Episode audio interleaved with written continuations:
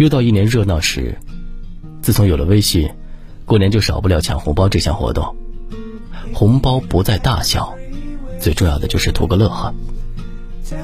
微信红包不仅能检验人品，更能看出一个人情商的高低。前几天，大学群提前发了几个过年预热红包，冷清的群一下子热闹起来，大家纷纷出来说话道谢。就一块钱还发这么多包，我还给你。于是真的把抢到的几分钱发了回来，又附赠了一个标准的笑脸。可能是觉得气氛太过尴尬，发红包的那个人不好意思说什么，于是又发了几个红包，数额都比较大。这一次嫌弃的那人不再说什么了。红包本就代表着一个人祝福的心意，本就与金额无关。发红包是想活跃一下气氛，而抢红包也是想图个乐子。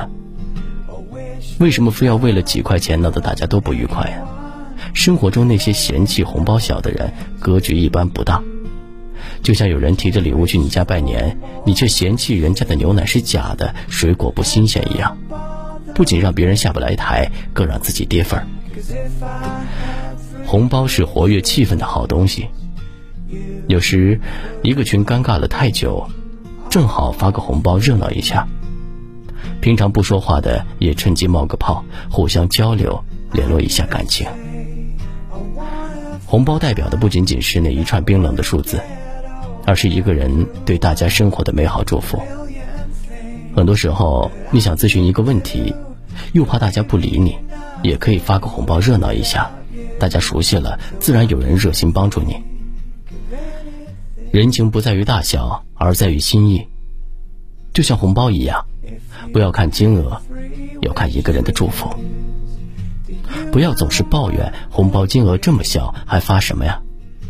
更不要因为抢的少就还给对方，不仅让气氛尴尬，更让对方觉得你是一个势利小人。抢红包最有意义的就是趣味儿，大家可以互相调侃谁抢的最少，也可以撺掇那个抢的最多的继续发，更可以趁机相互祝福，聊聊家常。大家就这样在争抢中拉近了彼此的关系，又增加了人情味儿。有人善于利用红包锦上添花，有一些有工作往来的群，在过年的时候发上几个红包，送上一点祝福，增加了自己在别人心里的曝光机会，更方便以后互相合作。有时候你发了红包，让大家都开心，慢慢的也就记住了你，多增加露脸的机会，才能方便将来更好的工作。只不过，也有人认为过年发红包是天经地义的，不给我发红包就和你撕破脸，甚至还埋怨你小气，这样的人就不值得维护了。人情往来，有人利用红包打造了良好的人脉，有人却因为红包闹得大家都不愉快，落下个势利小人的称呼。还有许多人甚至想要通过抢红包来发家致富。如果不端正好自己的心态看待红包，过度看重钱财这两个字，很难维持好人际关系。发红包代表了最真的情谊，最好的祝福；抢红包检验了一个人的人品，一个人情商的高低。